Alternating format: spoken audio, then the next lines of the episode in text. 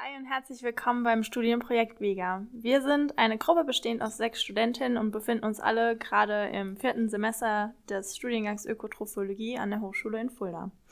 Vor circa einem Jahr sind wir gemeinsam in das Projekt Vega gestartet unter der Leitung von Frau Professor Dr. Katrin Kohlenberg-Müller. Der Name Vega, wie sich sicher jetzt einige fragen werden, steht für Wissen, Ernährung, Gesundheit und Aktion. Wir haben es uns zum Ziel gemacht, im Rahmen dieses Projektes einen Podcast bestehend aus insgesamt neun Folgen, wie äh, dann zu sehen ist, zu gestalten. Hier soll es dann um das Thema Ernährung bei Brustkrebs-Langzeitüberlebenden, also Frauen, die eine Brustkrebsdiagnose erhalten haben und sich jetzt in der stabilen Lebensphase nach einer durchgestandenen Erkrankung befinden, gehen. Diese leider sehr große und weiter steigende Personengruppe ist besonders zu berücksichtigen, weil sie höhere Risiken ernährungsmitbedingter Erkrankungen hat und auch äh, ja, höhere Risiken, einen weiteren Krebsvorfall zu entwickeln.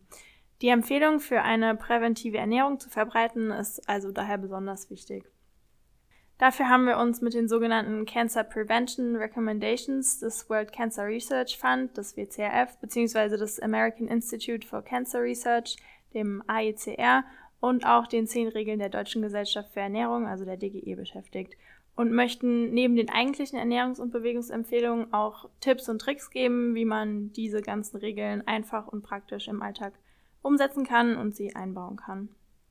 Die Inhalte unserer Folgen sind beispielsweise der Verzehr von tierischen und auch von pflanzlichen Lebensmitteln, der Konsum von Alkohol oder auch ähm, ja, die körperliche Aktivität, die nämlich neben der richtigen Ernährungsweise, auf die wir eigentlich hauptsächlich eingehen wollen, auch eine entscheidende Rolle spielt. Heute starten wir dann aber erstmal mit dem Thema Brustkrebs allgemein und wie der überhaupt entsteht. Ja, und ich würde sagen, an dieser Stelle bleibt von unserer Seite auch eigentlich gar nicht mehr viel zu sagen, außer ganz viel Spaß beim Anhören dieser Podcast.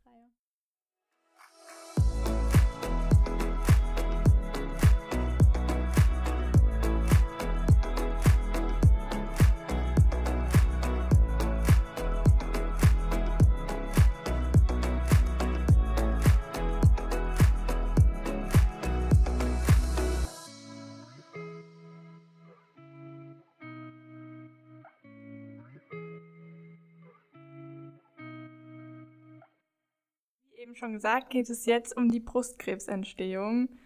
Hier erklären wir erstmal die Grundlagen zur Krebsentstehung, damit die kommenden Folgen besser nachvollzogen werden können. Dann beginne ich jetzt erstmal mit dem Aufbau der Brust. Und die Brust besteht eigentlich hauptsächlich aus Fett- und Drüsengewebe. Und die Hormone Östrogen, Progesteron und Insulin sowie Wachstumsfaktoren führen dann zum Wachstum von dem Brustgewebe. Besonders in Phasen wie der Pubertät, der Schwangerschaft oder der Stillzeit wächst das Brustgewebe und während der Menopause nimmt es dann wieder ab. So viel zum Aufbau der Brust. Dann kommen wir jetzt noch zur Krebsentstehung. Bei der Krebsentstehung ist es so, dass sich aus normalen Zellen des Körpers Tumorzellen entwickeln.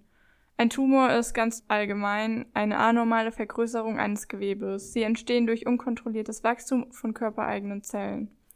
Es gibt verschiedene Arten von Tumoren. Eine Art sind die gutartigen Tumoren. Das bedeutet, dass sie das umliegende Gewebe verdrängen, aber sich nicht weiter ausbreiten. Bösartige Tumore, wozu auch der Krebs zählt, wachsen unkontrolliert und dringen in umliegende Gewebe ein und zerstören oder verdrängen diese. Außerdem können sie Metastasen bilden. Das bedeutet, dass sie sich über die Blutbahn oder die Lymphe ausbreiten können. Bestimmte Gewebe sind besonders anfällig, um von Metastasen besiedelt zu werden. Dazu zählen zum Beispiel Leber, Knochen, das Gehirn oder die Lunge.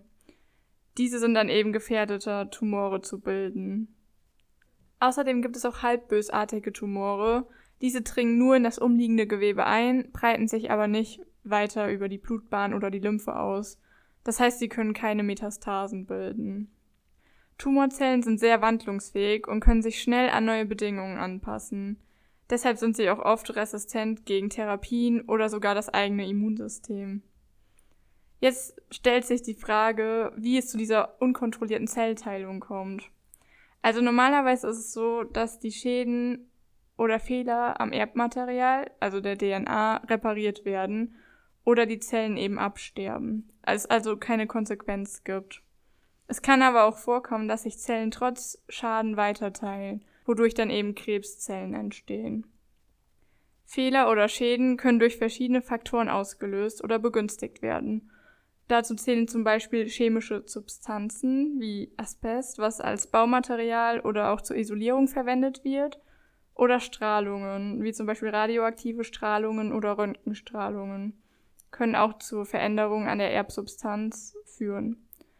Auch der Lebensstil hat einen Einfluss darauf, ob Fehler am Erbmaterial repariert werden oder eben nicht.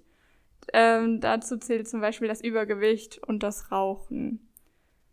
Schätzungsweise könnten in Deutschland sogar rund 40 Prozent aller Krebserkrankungen vermieden werden, wenn die eben genannten Auslöser umgangen werden.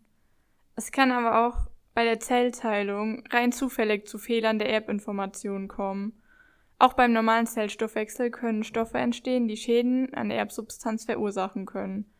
Beispielsweise entstehen schon bei normalen Vorgängen in der Zelle freie Radikale, die das Erbmaterial schädigen können.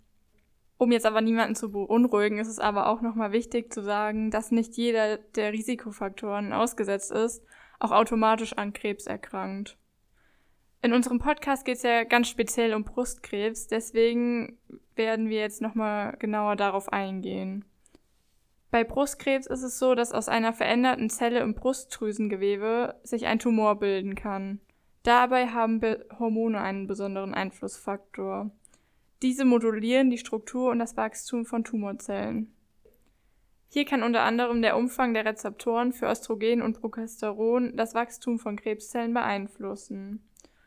Da unterscheidet man einmal Östrogen-positive Krebszellen und Progesteron-positive Brustkrebszellen.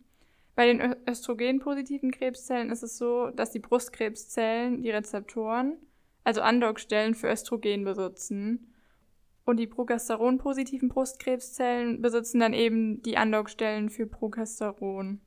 Es gibt auch noch Hormonrezeptor-negative Brustkrebsarten, die kommen aber nicht so häufig vor. Also die Hormonrezeptor-positiven Brustkrebsarten kommen am häufigsten vor. Das war's dann schon zur Brustkrebsentstehung und in der nächsten Folge starten wir dann mit den Empfehlungen des WCRFs, in der es um das Körpergewicht geht. Vielen Dank fürs Zuhören.